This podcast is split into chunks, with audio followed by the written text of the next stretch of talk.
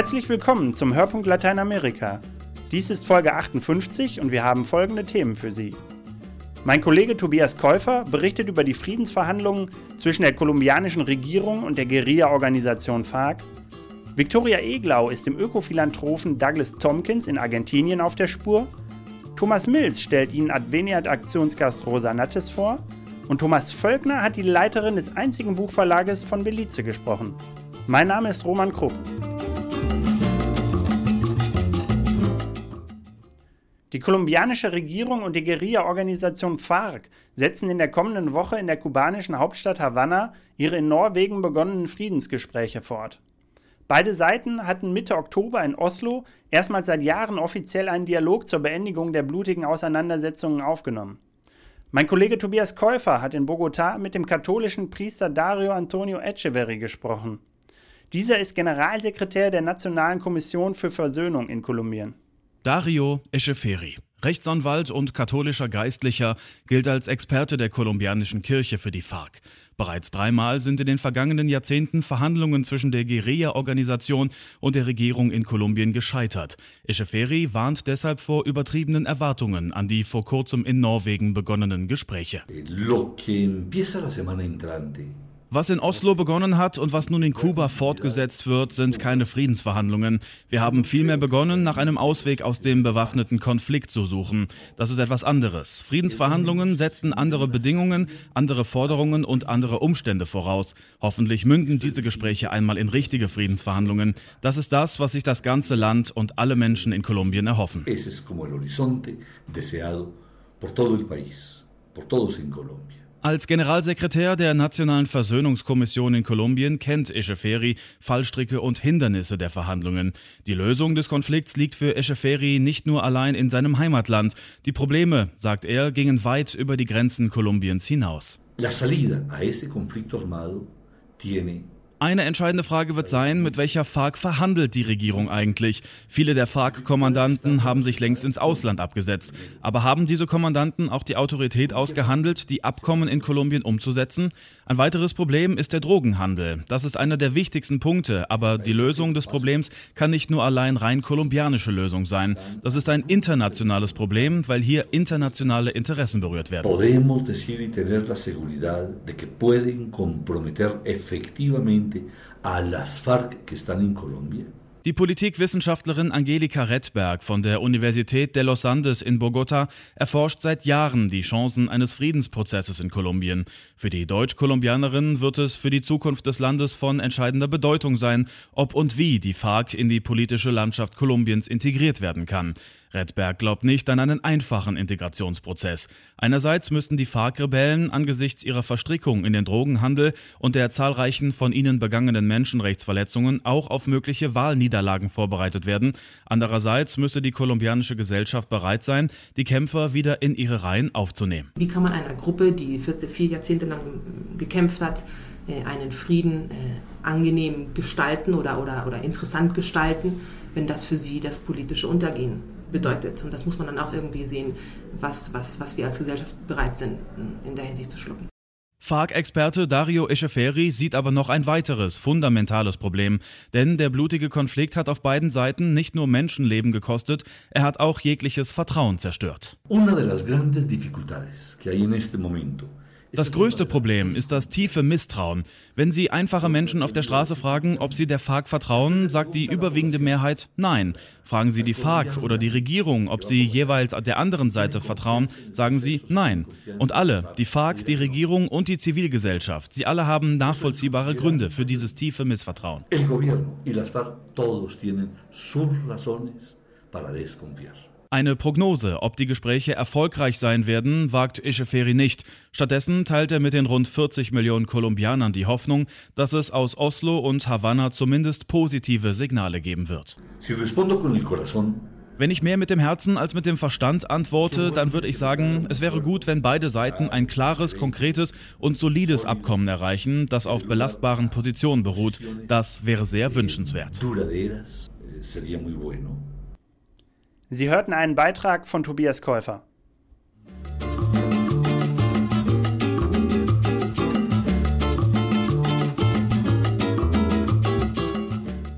Früher war er der Chef der Modemarken Esprit und The North Face. Doch 1990 hängte der US-Amerikaner Douglas Tompkins im wahrsten Sinne des Wortes die Klamotten an den Nagel, verkaufte seine Firmen für 250 Millionen Dollar und begann sein Geld in den Naturschutz zu investieren.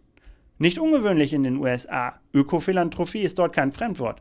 Doch in Südamerika, wo der heute knapp 70-jährige riesige Ländereien kaufte, stießen seine Absichten zunächst auf Unverständnis, Misstrauen und Ablehnung. Immerhin fast eine Million Hektar besitzen Tompkins, seine Frau Chris und ihre Stiftung in Argentinien und Chile. Das Ziel, möglichst viele Nationalparks zu schaffen, um dort die Natur zu bewahren bzw. wiederherzustellen. Bisher drei solcher Parks, einer davon privat geleitet, sind durch Landschenkungen des Philanthropen entstanden. Victoria Eglau war in der argentinischen Provinz Corrientes, wo Tompkins Stiftung Land besitzt, viele Menschen aber gegen den von ihm angestrebten Nationalpark sind.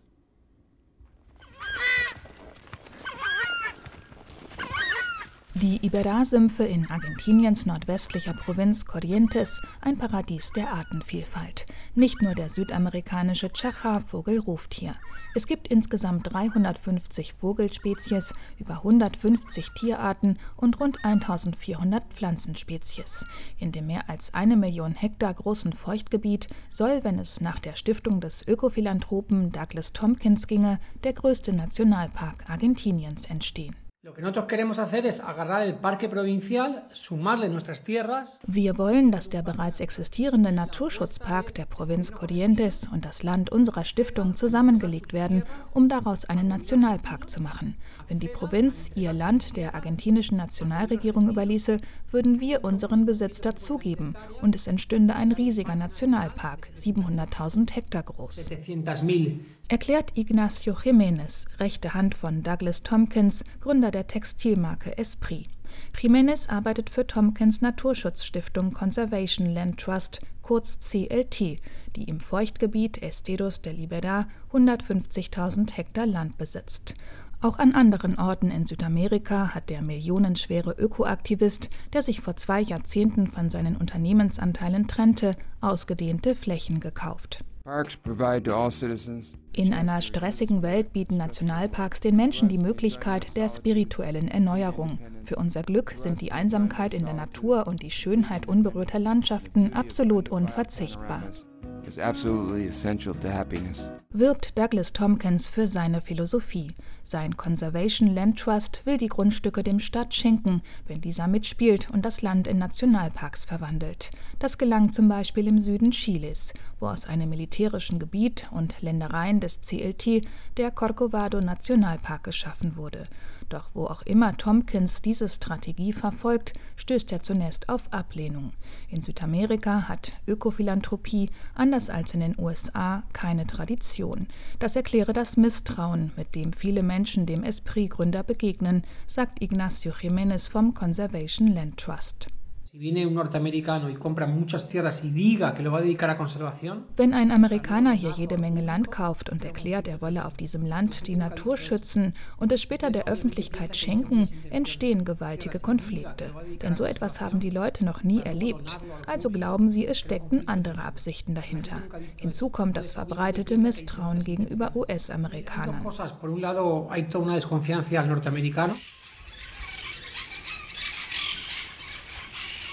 Als Douglas Tompkins mit dem Landkauf in der argentinischen Provinz Corrientes begann, verbreitete sich bald das Gerücht, er wolle das Wasser aus dem Feuchtgebiet stehlen. Heute haben sich die Gemüter beruhigt, das Engagement des Philanthropen wird anerkannt.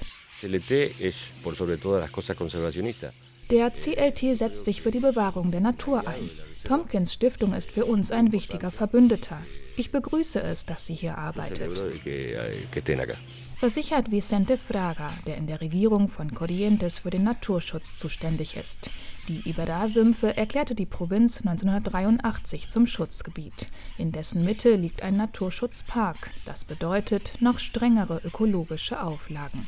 Der Nationalpark, den Tompkins sich wünscht, hätte die allerhöchste Schutzkategorie. Doch Vicente Fraga hält ihn für keine gute Idee. Ich bin dagegen, dass die Nationalregierung ins Spiel kommt. Dieses Schutzgebiet muss weiterhin von unserer Provinz verwaltet werden. Das können wir selbst. Es ist unsere Herausforderung in Corrientes, die Iberá-Sümpfe zu schützen. Auch die meisten Bewohner des Feuchtgebiets wollen keine Einmischung von der Nationalregierung. So muss sich Tompkins CLT in Geduld üben. Derweil wirbt die Stiftung durch ihre praktische Arbeit für das Nationalparkprojekt. Auf ihrem Besitz hat sie das natürliche Ökosystem mit seiner Biodiversität wiederhergestellt. Unzählige Tierarten, darunter Wasserschweine und Sumpfhirsche, können aus nächster Nähe beobachtet werden. Der Stiftung ist es sogar gelungen, den ausgestorbenen Ameisenbären wieder anzusiedeln, eine neue Attraktion für Ökotouristen. Das Kalkül, je stärker die Bewohner der Iberá-Sümpfe auf den Tourismus setzten, desto unvermeidbarer werde dort die Schaffung eines Nationalparks. Das war ein Beitrag von meiner Kollegin Viktoria Egler.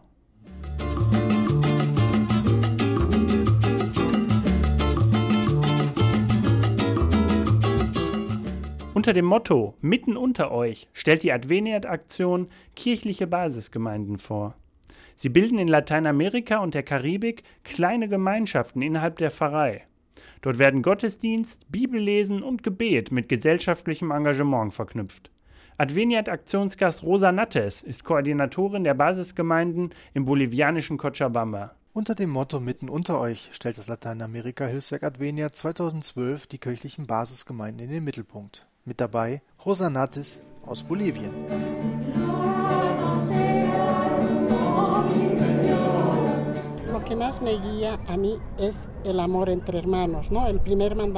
Was mich am meisten leitet, ist Jesus Forderung an uns, uns gegenseitig zu lieben. Das leitet und führt mich an die Seite meiner Brüder, um ihnen das Wort Gottes zu überbringen und an ihrer Seite zu gehen. Und zwar dort, wo die frohe Botschaft am dringendsten verkündet werden muss más. Rosa Nattes hat ihr Leben der kirchlichen Arbeit gewidmet, der Gemeinschaft der Gläubigen, die sich in den kirchlichen Basisgemeinden, kurz ZEPS genannt, organisieren. In der Erzdiözese Cochabamba, auf gut 2500 Metern auf einem Hochplateau der bolivianischen Anden gelegen, ist Rosa Nattes zuständig für deren Organisation. Als Kind war sie aus der Nachbarregion Oruro nach Cochabamba gekommen, wie viele der hier heute lebenden Menschen. Und mit den Zuwanderern, meist indigenen Hochlandbewohnern, kamen damals auch die kirchlichen Basisgemeinden. In Oruro damals im Widerstand gegen die Diktatur engagiert, leisten die SEPs auch im heute demokratischen Bolivien einen wichtigen Diskussionsbeitrag. Padre Federico Torrico, Generalvikar der Diözese Cochabamba. Die Bedeutung der Basisgemeinden besteht im wöchentlichen Zusammentreffen, um das Wort Gottes zu reflektieren und damit das eigene Leben mit seinen Problemen zu erleuchten, aber auch die politische, soziale und ökonomische Situation des Landes. Das macht die SEPs zu einer treibenden Kraft der Gesellschaft, die in der Öffentlichkeit ihre Stimme erhebt.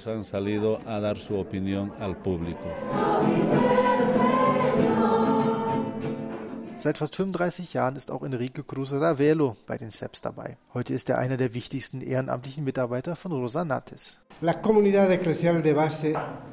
Die Basisgemeinde ist der Ausdruck unseres gelebten Glaubens, ist der Ort, an dem wir die Balance finden, um unsere eigenen Probleme zu lösen. Aber das finale Ziel ist der Aufbau des Reiches Gottes, der mit einer persönlichen Veränderung beginnt und danach Veränderungen in der Gemeinschaft bringt. Damit wollen wir eine humanere, brüderlichere und solidarischere Welt bauen.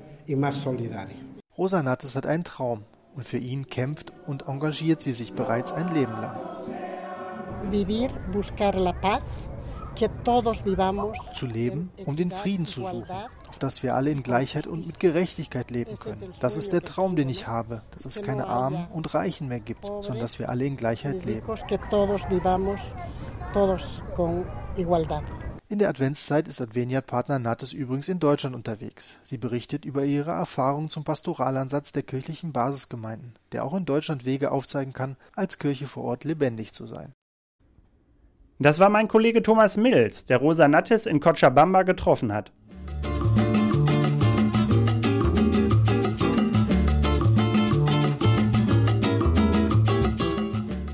Belize ist ein Land, das sich geschichtlich und kulturell nicht so leicht festmachen lässt. Eine Art Sonderfall auf dem amerikanischen Doppelkontinent. Bis 1981 war es eine britische Kolonie. Seine gerade mal 300.000 Bewohner sind hauptsächlich Mestizen, aber auch Kreolen und die Nachfahren schwarzafrikanischer Kariben stellen große Bevölkerungsgruppen.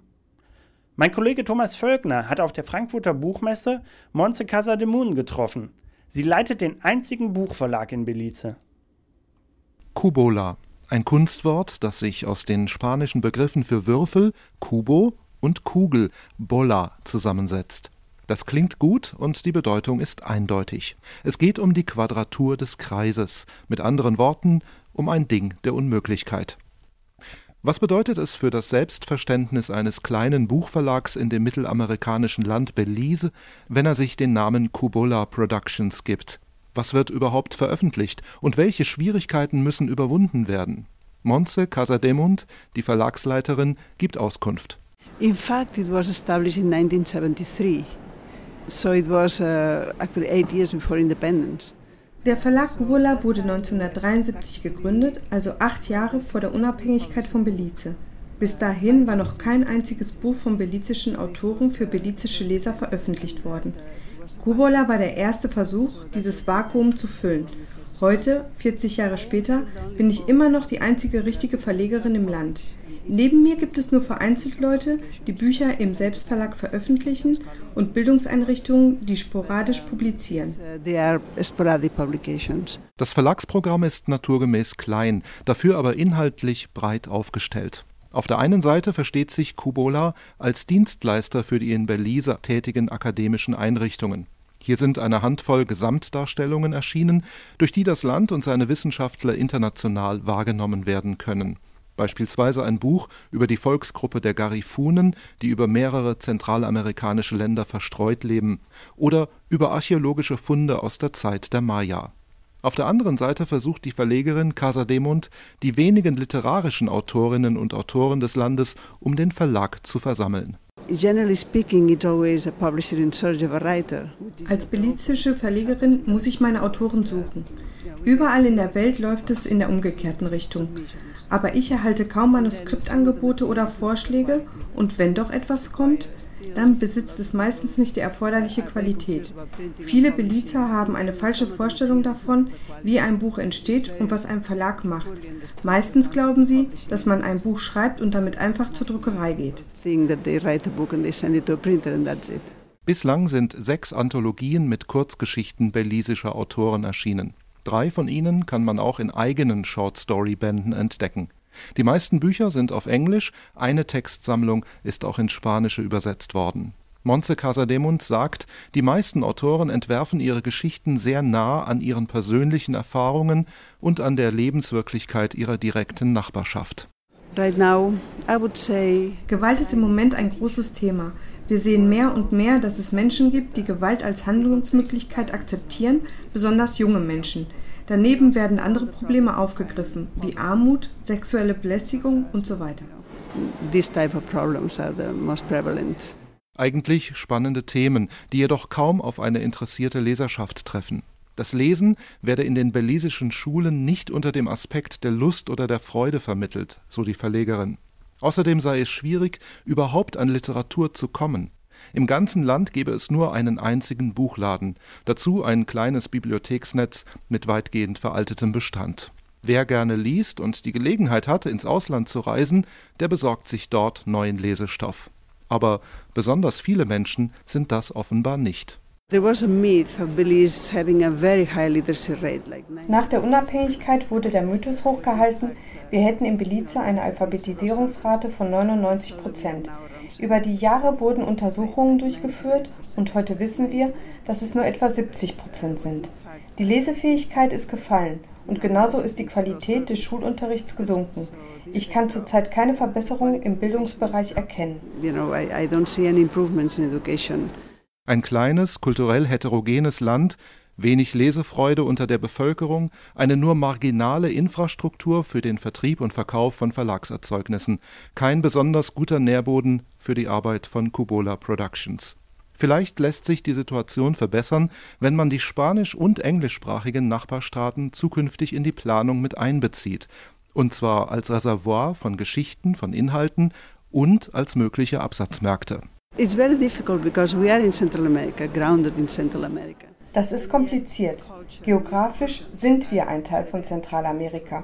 Unsere Kultur und die öffentlichen Einrichtungen sind aber karibisch geprägt, weil sie während der britischen Kolonialherrschaft entstanden sind. Im Ergebnis können sich die Menschen weder mit dem Karibikraum noch mit Zentralamerika identifizieren.